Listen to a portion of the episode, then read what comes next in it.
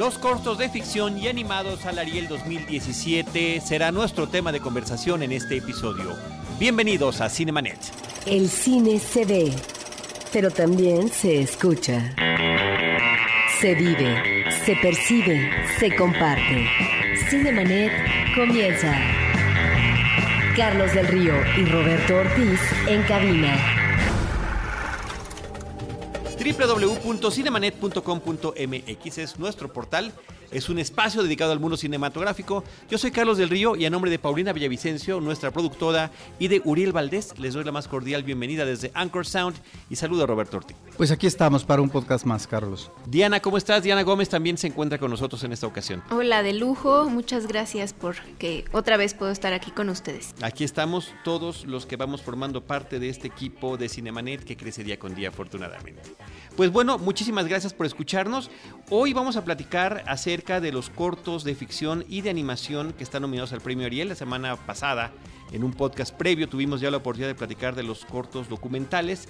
Pero antes, Roberto y Diana, pues tenemos que recordar a José Luis Cuevas, que en este mismo mes de grabación de este episodio falleció.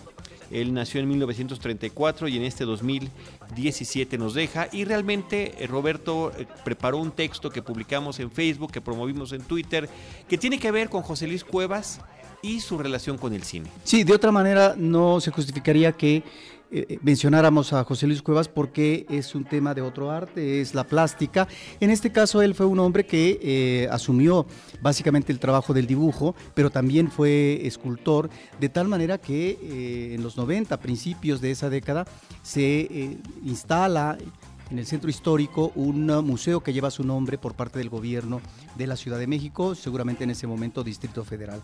De tal manera que eh, José Luis Cuevas no solamente era un gran lector de literatura, era un hombre de una amplia cultura, era un hombre también polémico, era un hombre sofisticado, extravagante, eh, y que además cuando muy joven es eh, importante su presencia en una generación que se le llama la generación de la ruptura porque critica, sobre todo él acremente, lo que es la tradición del muralismo y sobre todo aquel dicho de Siqueiros de que no había más ruta que la nuestra, es decir, de los tres muralistas ah, en ese momento importantes de corte nacionalista, Rivera, Orozco y Siqueiros, y en cambio, eh, José Luis Cuevas está proponiendo que finalmente haya una libertad para otro tipo de expresión plástica, en su caso que tuvo que ver con el expresionismo y el neofiguratismo. De tal manera que él es un hombre también cinéfilo, es un hombre que ve mucho cine, pero que además se relaciona con el ambiente no solamente cinematográfico, sino también del espectáculo citadino popular. De hecho, cuando nosotros entrevistamos a su hija que hace la ópera prima eh, de Bellas de Noche, María José, Cuevas. María José Cuevas, ella nos menciona que conoce a una de sus protagonistas muchos años antes, cuando ella es todavía una niña, una adolescente, va con una camarita y su padre visita a una de estas cabareteras que son las protagonistas de Bellas de Noche y que ella se sorprendió y que una camarita comenzó a registrar ¿Por qué esa visita? Porque finalmente José Luis Cuevas estaba muy vinculado al mundo del espectáculo y conocía a estos personajes. Y bueno, años después arroja este documental importante, eh, esta cineasta, su ópera prima, y en donde a través de otra entrevista nos enteramos que próximamente, y, y sobre todo ahora con mayor razón que ha muerto el personaje, va a haber un documental sobre su padre, él como artista, y muy seguramente arrojará datos eh, sobre esta parte final de su vida muy controversial que salió a flote en eh, el homenaje que se hace en el Palacio de Bellas Artes, donde eh, no solamente sus dos hijas, una de ellas Jimena Cuevas, están presentes y la gente comienza a vitorear y aplaudir y a mencionar el nombre de la primera esposa de José Luis Cuevas, porque en el discurso de un poeta y ambientalista como Homero Aridgis, él eh, eh, habló de su preocupación de eh, un José Luis Cuevas atrapado, secuestrado en los últimos tiempos por parte de su segunda esposa, en donde no se permitía ni siquiera a sus hijos poder abordarlo. De tal manera que otra de las cosas que él dice, es decir, esto sería como para una investigación, a lo mejor nunca vamos a saber, ¿por qué yo que vengo digamos que fui eh, eh, una persona que conoció a José Luis Cuevas, porque yo que me preparaba para estar eh, con José Luis Cuevas de cuerpo presente, resulta que lo que encuentro son sus cenizas. ¿Por qué esta no precipitación, pero esta eh, prisa por finalmente volver su cuerpo cenizas. En fin, ahí está por un lado la polémica, pero lo que nos debe de interesar en Cinemanet es que José Luis Cuevas fue un gran cinéfilo y ahí están toda una serie de documentales, Carlos, que se hacen sobre su figura como pintor, como dibujante. Está, por ejemplo, del 64, ni más ni menos que Juan José Gurrola, eh, filma José Luis Cuevas. En 2006, Francisco Bolaños filmó José Luis Cuevas, ilustrador de su tiempo. Y en 2009 eh, hay ah, también eh, eh, un testimonio de Cuevas en Trazos en Trozos, Mural Efímero México 68 de Judith Alanís, que es precisamente este mural efímero que él, digamos, digamos hace en el, en, el, centro de la Ciudad de México. De tal manera que ahí están no solamente esos documentales sobre su obra, pero también hay participaciones en televisión o en documentales que abordan la plástica mexicana. Por ejemplo, hay uno sobre Raquel Tibol, donde él también habla, porque conocía obviamente eh, de lo que es la plástica mexicana y otros más. Y lo que me llama la atención también él, que en una serie importantísima sobre la historia del cine mexicano que se llama Los que hicieron nuestro cine, de Alejandro Pelayo, eh, hay eh, una serie de entrevistas a expertos, a conocedores sobre determinados géneros, temáticas, y ahí vemos a un José Luis Cuevas que lo mismo habla del cine de rumberas, que también habla de la comedia ranchera mexicana o del cine de barrio con un tintán. Entonces era un hombre no solamente conocedor, aficionado, amante del cine, sino que lo expresaba también mediáticamente y lo recordamos por eso el día de hoy. Y Roberto, también mencionar lo que mencionas, eh, lo que citabas en tu texto, la serie de películas donde eh, películas de ficción donde él aparece como él mismo en su estudio, algunas películas de Alberto Isaac. Eh, Sobre todo en este pueblo no hay ladrones del 64, que es una película importantísima de los 60, porque es una de las eh, películas que abren brecha en lo que se denominó el primer concurso de cine experimental, donde se pretendía eh, dejar de lado este cine de los viejos cineastas, un cine ya obsoleto para principios de la década de los 60, con cineastas que brillaron en la, en la, época de oro, pero que ya eran decadentes, y que a partir de, de este concurso es que afloran nuevos cineastas, nuevos talentos. Y efectivamente en, este pueblo no hay ladrones de Alberto Isaac, pues aparecen varios intelectuales, artistas, pues está ni más ni menos eh, que, como historiador este... Em, eh, creo que Emilio García Riera, pero también está Carlos Monsiváis, pero también está em, el, creador de 100 años de soledad, García Márquez, y aparece también ahí José Luis Cuevas, de tal manera que hace presencia como él mismo en películas, por ejemplo, como Las dos Helenas, eh, una película también de esa década de José Luis Ibáñez, 65, que yo creo que la vi hace uno o dos años, en donde lo vemos a él en su estudio como él mismo y eh, la visita del, personaje femenino de ficción interpretado por Julisa pero también está en Las Visitaciones del Diablo del 68, otra película eh, de, ficción, en Los Días del Amor del 72 de Alberto Isaac y en La Mujer Perfecta del 77 ya de Juan Manuel Torres.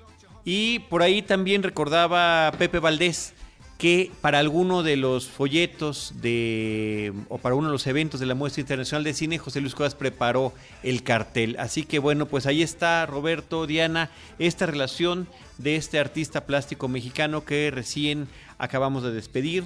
José Luis Cuevas. Que además, pues una de sus hijas también está, Jimena, está nominada a Mejor Edición en, los premios Ariel. Por la película Bellas Por la película Bellas de Noche. Y alguna vez que tuve oportunidad de entrevistarla, me comentaba que tenían una estrecha, ella de niña recuerda que tenían una estrecha relación con Luis Buñuel. A propósito de la relación que tenía con el cine, pues que Luis Buñuel lo veían como un tío, como una persona muy cercana. Y esta nominación de Jimena, pues se suma a las... A de su hermana María José, la directora del documental, que eh, tiene pues es ópera prima y también nominado en la categoría de mejor documental en este Ariel 2017. Pues ahí está José Luis Cuevas. Ahora sí, Diana, Roberto, vámonos a platicar brevemente sobre las películas eh, cortometrajes nominados al Ariel 2017.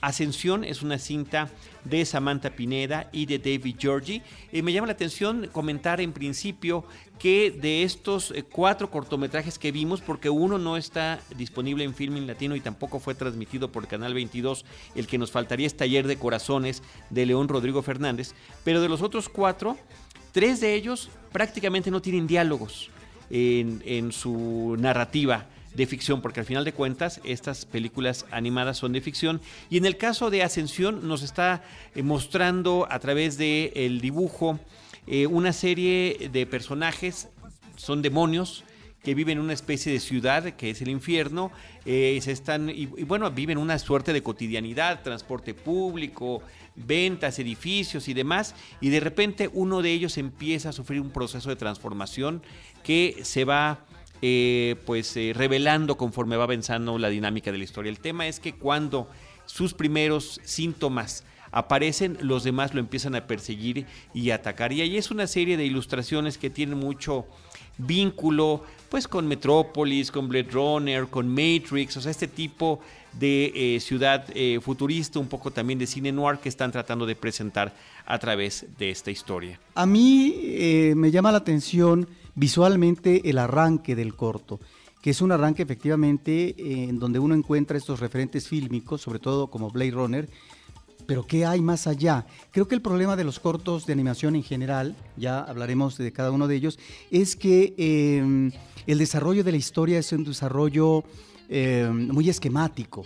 De tal manera que aquí me parece que estamos ante una premisa interesante, que es el tema de la otredad, que es el tema del ser diferente, que es efectivamente una sociedad que está uniformada, que posiblemente se transformó, ¿sí?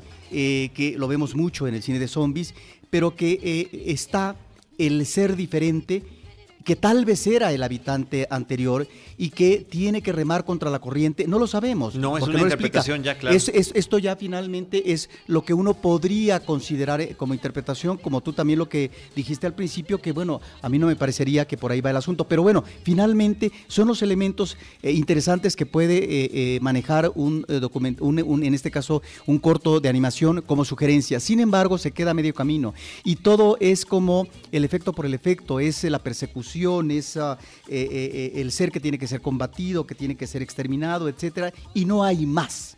En ese sentido, creo que eh, estos cortos se quedan muy a medio camino eh, cuando tenemos obras maestras como Dark City a propósito de la otredad.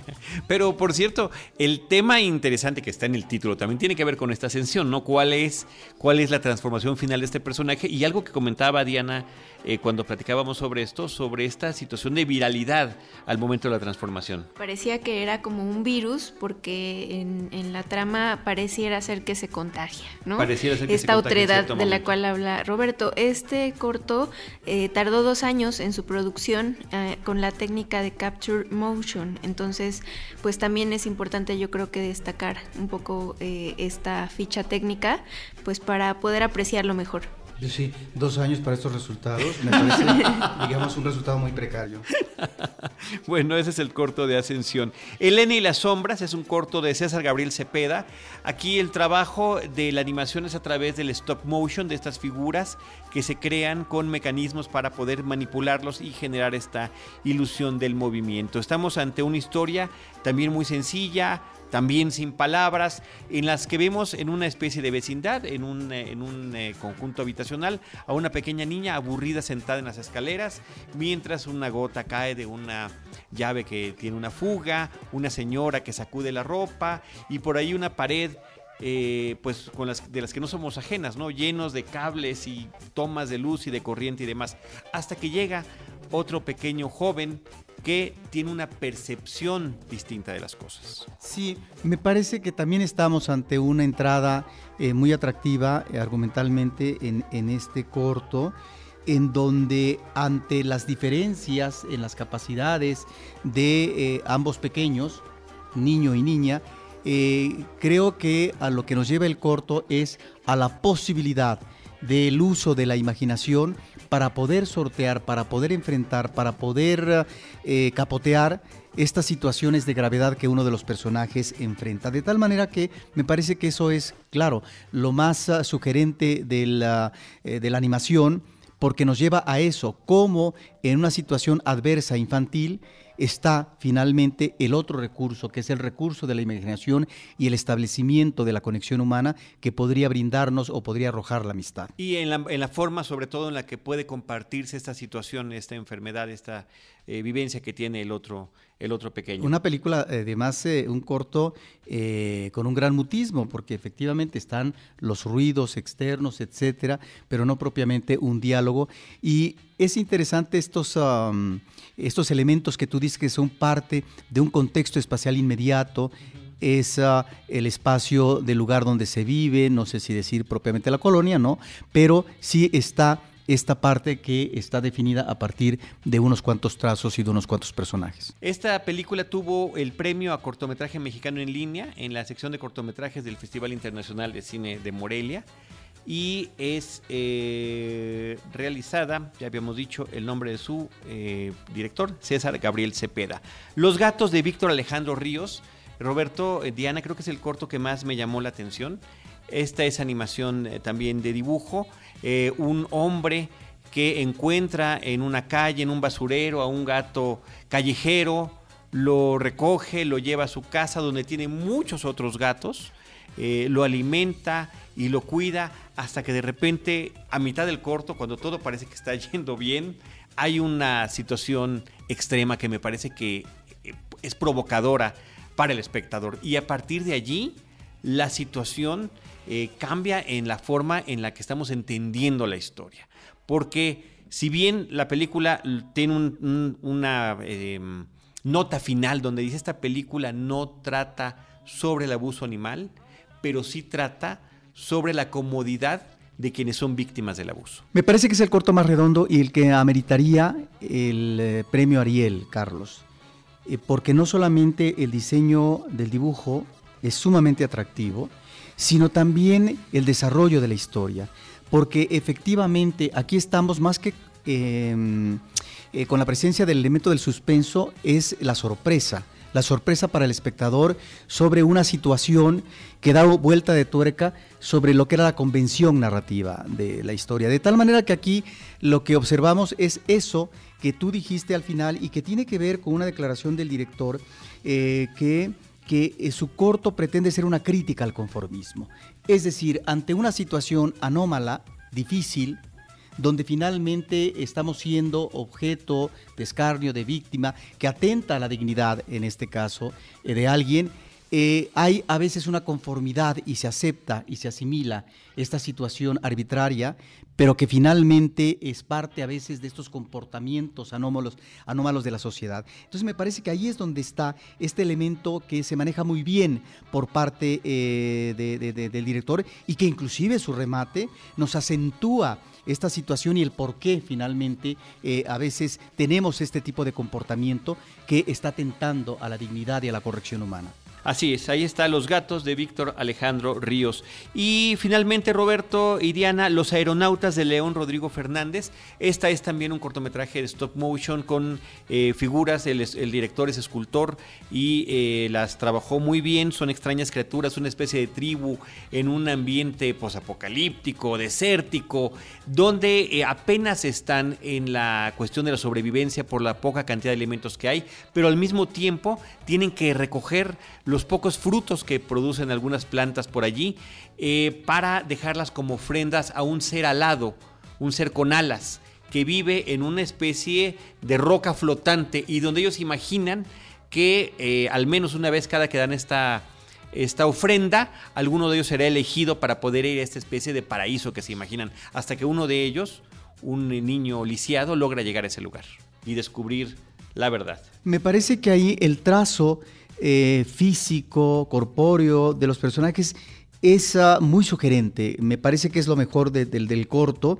Eh, nuevamente, es un corto que se queda a medio camino desde mi punto de vista. Me parece que como recreación es interesante porque eh, este tipo de propuesta estética eh, yo creo que estaría retomando elementos eh, de culturas centenarias mexicanas a propósito de la tribu y su comportamiento o elementos propios, en este caso de rituales o de ofrendas, etcétera, que ahí están y que por lo tanto tiene que ser una estilización. Y me parece que estas estilizaciones son bienvenidas o deben ser bienvenidas.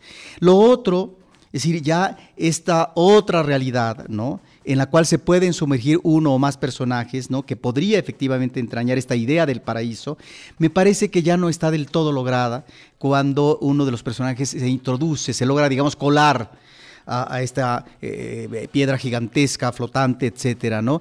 Me parece que estamos eh, efectivamente también como eh, otro tipo de cortos, como Ascensión, ante esa posibilidad eh, del otro, pero del otro que tendría un vínculo, si no religioso, como podría ser tal vez Ascensión, a propósito de la aureola de un, de un personaje, eh, aquí también eh, este tipo de entidades que adquieren el, el rango de deidad a los cuales se les tiene que rendir, eh, rendir tributo y pleitesía, pleitesía eh, con esta cosa de los tributos, de la comida, etcétera. ¿no? Entonces, esa parte me parece, eh, digamos, interesante, cómo la dirección está vinculando este elemento de la tradición mexicana histórica de las comunidades centenarias con un planteamiento estético eh, de otro tipo. Esta película eh, ganó el primer lugar de la competencia cortometraje latinoamericano de la quinta eh, edición del Festival Internacional de Animación Chile Monos. Así que ahí está la película Los Aeronautas. Y el quinto es el que no pudimos ver, que no apareció en ninguna de las dos fuentes que tuvimos, que es Taller de Corazones de León Rodrigo Fernández. Así que con eso cubrimos los cortometrajes de animación y vamos ahora con los cortos de ficción nominados al Ariel. El primero de ellos sería Australia, de Rodrigo Ruiz. Es una película protagonizada por Lisa Owen y que eh, nos está contando la historia de una pareja madura que está a punto de realizar un viaje a Australia porque se van a mudar a vivir a ese país. Y esta pareja eh, tiene unos vecinos jóvenes que acaban de tener un bebé. Entonces la película versa, Roberto y Diana, sobre el tema de una envidia, de una situación que no ha sido lograda, particularmente en el caso de la mujer, que se la pasa vigilando a los vecinos, observándolas. Primero trata de evitar tener contacto con esta bebé que ella añoraría por no haber podido lograrlo en su vida y después busca la manera de estar en contacto con ellos, ya sea probando el monitor auditivo eh, del cuarto del bebé para escuchar lo que está pasando allí o eh, inclusive invitando a los vecinos a alguna reunión con tal de que eh, la bebé esté presente, ¿no? Así que bueno, esa es la historia de la película y en este, en este trayecto el personaje va evolucionando negativamente en lo que tiene que ver con su comportamiento, con esta situación que se vuelve realmente una cuestión verdaderamente patológica. Y ahí, cinematográficamente, en la narrativa fílmica, bueno, juega el director con algunas situaciones con las que ella imagina cosas que están sucediendo. Eh, realmente ese es el tema que trata esta historia. Quizás lo hacen demasiado tiempo, ¿no? Es la película, supera los 20 minutos de duración, estuvo a punto de no, ¿verdad?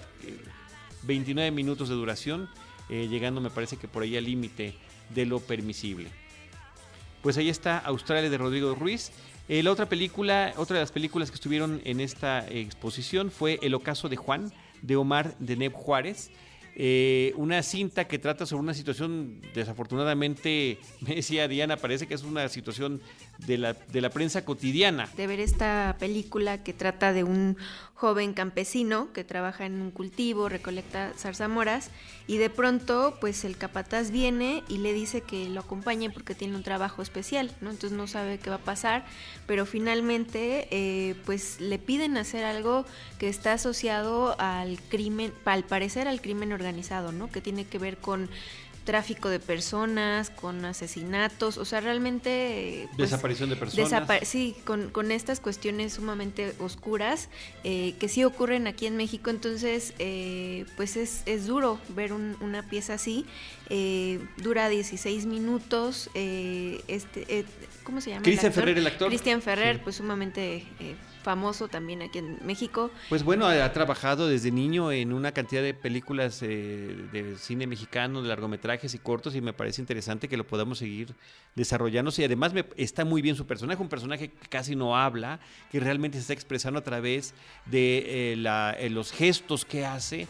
El, el, miedo, el temor, la sorpresa que está viviendo en esa situación extrema. Sí, ahí no coincido, me parece que hay una mala actuación por parte de Cristian Ferrer, pero no es su culpa, porque es un actor infantil juvenil que ha tenido un desarrollo de trayectoria interesante y que lo mismo eh, participa en un corto que en un largo, etcétera, y que ahí está su presencia en el cine mexicano, inclusive en películas eh, filmadas en Europa y demás. Aquí lo que me parece que es un problema de dirección actoral y ah, e, es donde estas expresiones de sorpresa, de indignación, de, de pesar por parte del personaje principal interpretado por Cristian Ferrer es muy fallido y claro, él no tiene la culpa, él tiene que de repente levantar la ceja o hacer cara de sorpresa ante una situación difícil que se está viviendo. es, no, no, diría que lamentable, pero eh, digamos, arrastra una actuación no muy solvente pero seguramente no es su culpa, es un problema, obviamente, de la dirección actoral, ¿no? Y lo vemos ya en términos del director, sí, en este remate muy complaciente, melodramático, con respecto al destino de un personaje eh, ahí. Eh, es, es, es, un este es, es, es, un corto que si bien es, cierto que tiene una vena temática eh, interesante, pues ahí se queda. Pero complaciente no me parece tan complaciente. Perdón, qué mayor complacencia. Medianamente, qué, no, no lo reveles, qué mayor complacencia del final con unos personajes en el interior de un coche a propósito de la resolución eh, de, de, de, una situación. Eso, si eso no es complacencia melodramática, posiblemente, ¿no? Eh, no sabemos realmente cuál sea el, destino, ¿no? De, de, ese personaje en particular. Eh, a mí me dejó pensando, pues, que hay una cuota de, orfandad que a veces eh, no, se, no se visibiliza relacionada con esta clase de actividades, ¿no? De, narco, de, delincuencia organizada pero pues bueno, ahí se queda. Eh, Omar de Neb Juárez, el director, es de Colima y pues mencionaba en esta eh, cena de nominados que tuvimos oportunidad de estar, pues que él se sentía muy orgulloso de poder ser parte de este grupo, sabiendo que pues dentro de la categoría pues hay personas con, mucha experiencia y trayectoria eh, más que la que él tiene y pues ahí está. Esto que estás diciendo es importante porque es decir, lo que tiene que considerar efectivamente en adelante y sobre todo con eh, lo que es la grabación en, digital, eh, la academia es estos productos ah, regionales. Esta es una, este es un corto que tiene el apoyo del gobierno del estado de Colima. De hecho, la filmación es en el estado de Colima, aparece el volcán de Colima, de tal manera que ahí están este tipo de producciones que de repente uno, si no es por una nominación como esta, se da cuenta que existe también la provincia a propósito de la realización en el cortometraje o en el largometraje.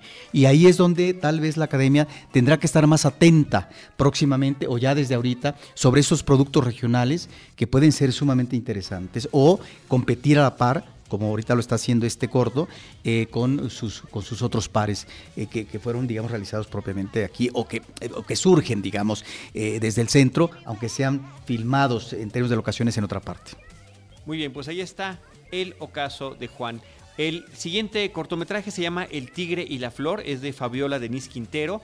Esta historia narra un ritual en algún pueblo del estado de Puebla, donde una vez al año eh, los jóvenes y, las, los hombres y mujeres se reúnen primero para una especie de peleas entre tigres, no se disfrazan de tigres los personajes, eh, están en la situación pugilística de por medio, pero también ellos preparan sus máscaras que em, pintan como piezas artesanales y por la otra la recolección de algunas flores de la región para colocarlas en una, en una vara y hacer esta señal de cortejo hacia alguna de las chicas cuando está uno interesado en ella.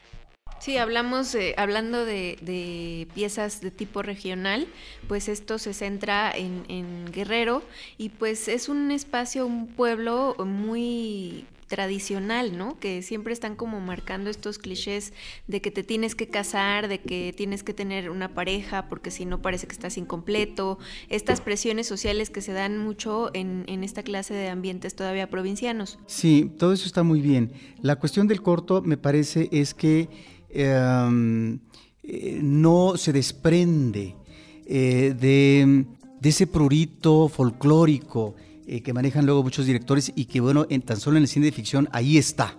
Inclusive con esta estética fotográfica de, Figueroa, que no era su culpa, finalmente así lo establecía directores como, como, Emilio, Emilio Fernández, ¿no? en cuanto a la tipología del indígena, de su comportamiento, de personajes de la revolución, etc. Aquí lo que me parece que volvemos a lo mismo, es este tipo de convención, eh, de lugares donde hay eh, tradiciones ah, ricas eh, en México, que en este caso es efectivamente una danza del tigre, una pelea de tigres, que está simbolizando el aliento para que haya una lluvia y que por lo tanto esto eh, pueda llevar a unas buenas cosechas en el ámbito agrícola, porque han tenido un año de sequía en este pueblo, de tal manera que ahí está eso. Todo eso está muy bien, sin embargo, cuando vemos el pueblito y, la pelea y la danza y, vemos la gente que está alrededor y en un primer plano eh, una olla, posiblemente tamales, dices, perdón, eso está tan postizo. Inclusive las mismas máscaras, pero sobre todo los trajes de los dos personajes que van a luchar en una representación, son impolutos es decir, e, e, son realmente trajes que parece que se confeccionaron ayer, no obstante que uno de ellos pertenecía al padre. Es decir, no hay rastro del tiempo. Ese es el problema de muchas películas mexicanas en donde el atuendo indígena o el de un campesino, etcétera, bueno, realmente no tiene que ver con la realidad. No porque tengan que aparecer con mugre o finalmente desasiados, sino simple y sencillamente, perdón, si estás en tu cotidianidad, por lo tanto, manejas eh, eh, lo, que vistes y cómo es. Ahí es donde me parece que eh, esta, esta, película, este corto, es decir, se embulle de ese espíritu, pero también como plasma estas imágenes.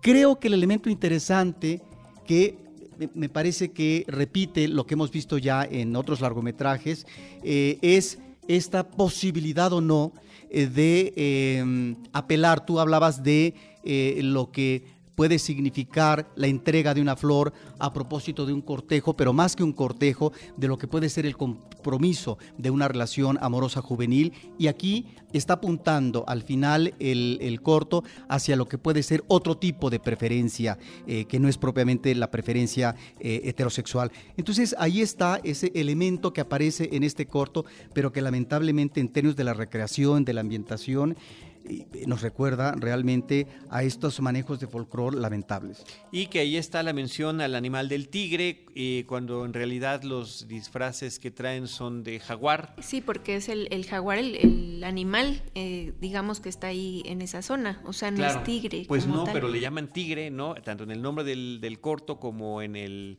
eh, en el nombre del ritual. Pero esto no es un equívoco, es decir, de acuerdo a ciertas culturas como la cultura olmeca y en el caso de sus danzas, a propósito de la figura del jaguar, es decir, se, mm, se, se, menciona o está en las danzas no solamente la figura del jaguar como tal, sino la figura del tigre. De hecho, aquí es la representación del tigre porque vemos efectivamente eh, cómo están algunos elementos del cuerpo del animal, ¿sí? que también los vemos en otro tipo de danzas regionales vinculadas a la cultura olmeca y que en, eh, en la cultura olmeca tiene que ver con este enfrentamiento del jaguar o del tigre eh, con eh, otro tipo de figura que, que, sería más de, que en este caso, en, términos de, confrontación, sería con eh, la cultura maya del venado, el venado enfrentado al, al tigre, y que aquí puede ser, digamos, en términos de denominación, jaguar o tigre. Sí, bueno, lo que pasa es que son diferentes, ¿no? Yo entiendo que el jaguar es un animal que es de otra región del mundo. Yo no sé, digo el tigre, perdón. El tigre. El tigre. Yo no sé si hay jaguares, si hay tigres en nuestro continente. ¿Y por qué referir a un tigre como una eh, eh, como un animal prehispánico. ¿no? Esa es la curiosidad que me da, porque después hay unas escenas, parece grabadas como si fuera un documental hacia el final del corto, donde se muestran estos disfraces y sí tienen las rayas la representación de las rayas, no de los, no de los puntitos. En fin, es un detalle nada más que quería yo comentar. El siguiente corto que podemos comentar es Fisuras, del realizador Roberto Fiesco, productor de las películas de Julián Hernández. Julián Hernández, productor de las películas de Roberto Fiesco. Eh, Roberto también tuvo ya el reconocimiento eh, por su película Quebranto. Está doblemente nominado en, esta, en este evento del Ariel por otro cortometraje documental que platicamos en nuestro otro episodio. Y en el caso de Fisuras, está tomando la historia de una mujer interpretada por Arcelia Ramírez que está esperando junto con otra vecina el regreso de sus hijos, que se han ido a trabajar, entiendo yo que a la milicia o a la policía, a alguna zona del país de conflictos y que no saben ¿Cuándo van a regresar? es la milicia, porque de hecho cuando aparece este actor Axel Arenas, que es el mismo que salió en, un corto de, Roberto Fiesco llamado Trémulo en el 2015, pues es un traje de cadete el que, el que porta. Este corto pues está dedicado a los 43, entonces por ahí la temática es similar a los, eh, a los 43 estudiantes de, de Ayotzinapa eh, desaparecidos, eh, pues por eso es una temática también similar que se cuestiona, ¿no? ¿Qué pasa con estas personas que desaparecen y la angustia de los familiares pues al no tener respuestas? Sí, ¿y qué pasa del otro lado? ¿Quiénes son esos militares o esos policías? porque bueno, también en alguna cita que dan por allí hablan de policías, una cita de Pasolini, ¿no? De que los hijos de los más pobres son realmente los que se encargan de la procuración de la justicia. Sí, aquí el corto, ¿cómo hay eh, en las nominaciones elementos de coincidencia o que van en paralelo? Eh, a propósito de lo que los miembros de la academia consideran que debe ser pertinente como nominación. Y me parece que tanto el corto documental como el corto de ficción de Roberto Fiesco tiene que ver con cuestiones de derechos humanos y también con ah, situaciones eh, de violencia e inseguridad en este país. Es decir, es decir, podría estar ahí esa vertiente de nominación que por supuesto no niega eh, lo que puede ser la capacidad y el talento de Fiesco. Este es un corto, el de Fisuras, que creo que apuesta más eh, en una línea em, anecdótica que es muy sencilla, es decir, con unos cuantos elementos ubicamos cuál es la problemática y por lo tanto la podemos identificar eh, o extrapolar a lo que es nuestra realidad cotidiana en cuanto a la inseguridad, que es un corto donde el director apela eh, a, las actuaciones. En este caso está apelando, pues ni más ni menos que a la actuación de Arcelia Ramírez, Em, y, a, su, a su, ¿cómo se llama? A su, no contraparte, sino a una vecina que es interpretada por Norma Pablos. Es, eso, no sé si habría que preguntárselo a, a Fiesco, qué es lo que le interesaba. Es un drama que se acrecienta en unas mujeres, ¿no? que cada vez eh, puede ser más la angustia de unos hijos que no regresan a su casa, eh, que lo, que lo que digamos quiere enfatizar Fiesco, me da la impresión, es este drama interno, es decir, que no ha llegado a la explosión, es como un drama implosivo. Eh, Fiesco está subrayándolo a partir de la actuación, sobre todo de Arcelia y de la otra actriz. Entonces, estos, estos momentos difíciles eh, de espera, de, de angustia, etcétera, eh, descansan en lo que es la actuación y el drama, eh, digamos, acentuado por parte de estas actrices. Yo creo que sería lo más rescatable tal vez del corto.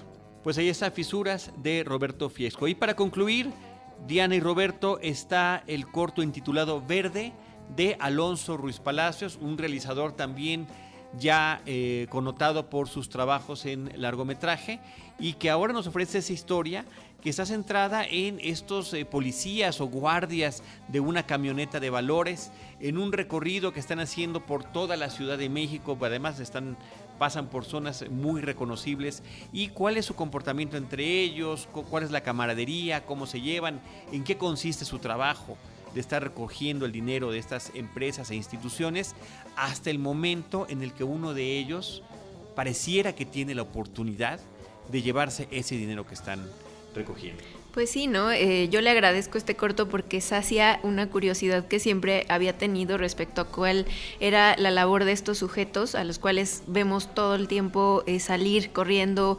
estresados, eh, un poco paranoicos de algún comercio. Y bueno, en este corto pues nos, nos recrea de alguna manera cómo es este ambiente que aunque están precisamente en, a bordo de un vehículo circulando todo el tiempo, pues a la vez están, eh, pues digamos, herméticos en este vehículo, encerrados. todo el tiempo que, eh, tratando de proteger, ¿no? Esto, estos valores que ni siquiera son suyos, ¿no? Porque además, pues, solo son custodios eh, de otras riquezas, digamos, lo cual, eh, pues, hace que ellos todo el tiempo durante el corto estén platicando como anécdotas en las cuales han pasado buenos momentos, ¿no? O momentos que, que están añorando, pero es como, como estar encerrado y tratar de hacer que tu mente esté libre, ¿no? Todo el tiempo. Creo que esto es parte de, lo que más me llama la atención de este corto. Em, pues igual aquí en el reparto están José Luis Pérez, que es el chofer, y Tenoch Huerta, Alberto Santiago, Raúl Briones. Yo creo que es uno de los abordajes anecdóticos eh, más atractivos en estas nominaciones. Es ah, un trabajo eh, visualmente, y lo nota uno desde el principio, em, em, una fotografía que a partir del registro del paisaje citadino engancha al espectador. Y aquí debemos eh, de considerar el antecedente en su ópera prima de eh, Alonso Luis Palacios, que fue Güeros de 2014, que además es una película que apuesta también al paisaje citadino, en este caso de la Ciudad de México, Güeros, em, de una manera muy original. Es una película muy reconocida, muy premiada, también muy criticada, ¿sí? En, el manejo de los personajes, pero lo que sí es cierto es que en Güeros encontramos eh, una, no una definición, sino una propuesta diferente a lo que es la convención del paisaje citadino para el cine. ¿no? hablando de un, ámbito contemporáneo. Me parece que aquí nuevamente está este recorrido visual, en donde eh, escuchamos en off a los personajes, porque son cuatro hombres los que van en esa eh, camioneta de valores, que en el trabajo cotidiano tienen que ir a recoger dinero, ¿no? Para llevarlo a la empresa, al banco, etcétera. De tal manera que eh, tres están adelante, uno es el chofer, dos son los que se encargan de salir para, y además van con, con armas, para poder eh, recoger dineros en bolsas, que eso lo vemos, si no cotidianamente, en más de una ocasión, eh, para quienes eh, nos transportamos en metro, no es tu caso, Carlos, vemos, vemos esta situación de... No, porque voy en metrobús, de, pero de, De, estos, de estos personajes, no, porque vas en tu coche. y que no es ni mucho menos una crítica, no tienes por qué finalmente minimizarte, ¿sí? en términos de broma. A lo que voy es a que cuando yo veo a estos personajes que están custodiando o esperando que el dinero eh, eh, se ponga en una bolsa para llevárselo e introducirse a la camioneta. Es decir, eh, me inquieto porque quién sabe qué pudiera pasar en un mundo tan violento como porque este están en esa situación de paranoia. Claro. Justamente. Entonces aquí desde el principio encontramos estos, estos lugares diferentes de la ciudad que lo mismo no pude identificar en la parte inicial si es Río Churubusco, pero sí aparece aparece, por ejemplo, Insurgentes Norte. Aparece también, creo que la calle de Hidalgo, eh, rumbo eh, va la camioneta y vemos parte de la Alameda, ya no vemos el remate de esa avenida al eje central Lázaro Cárdenas, que sería a mano derecha, pues el Palacio de Bellas Artes. Entonces vemos eh, todos estos elementos propios de la Ciudad de México que resultan muy, muy, muy atractivos visualmente. Y me parece que es también una película que maneja dos elementos. Este elemento externo visual, que podría ser eh, de relajamiento aparentemente, pero también de tensión, por, por, lo que vemos al principio, y la cuestión interna, que es un solo espacio, que es el interior de la camioneta.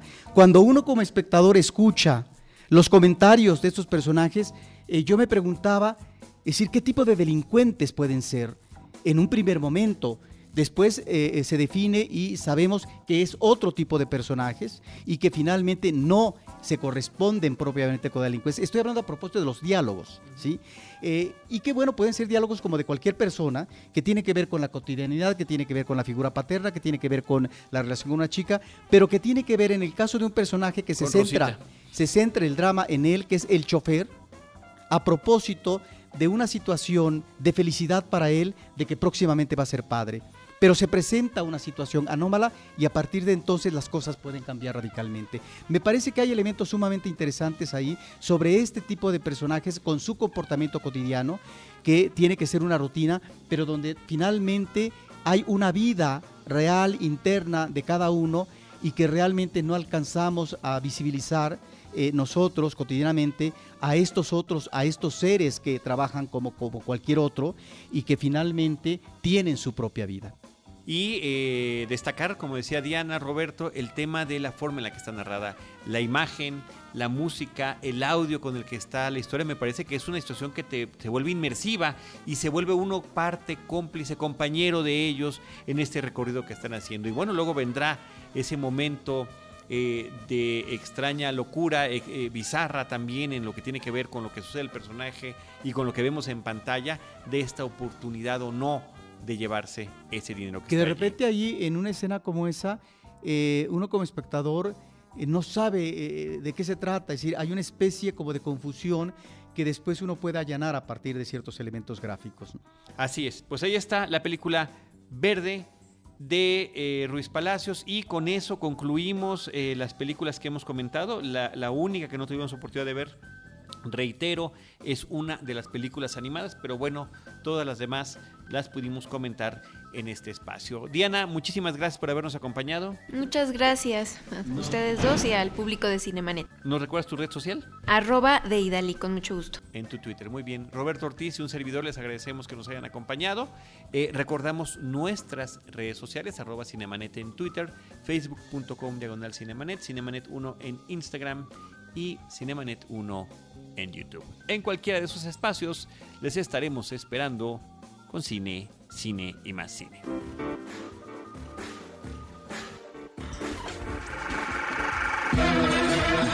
Cinemanet termina por hoy.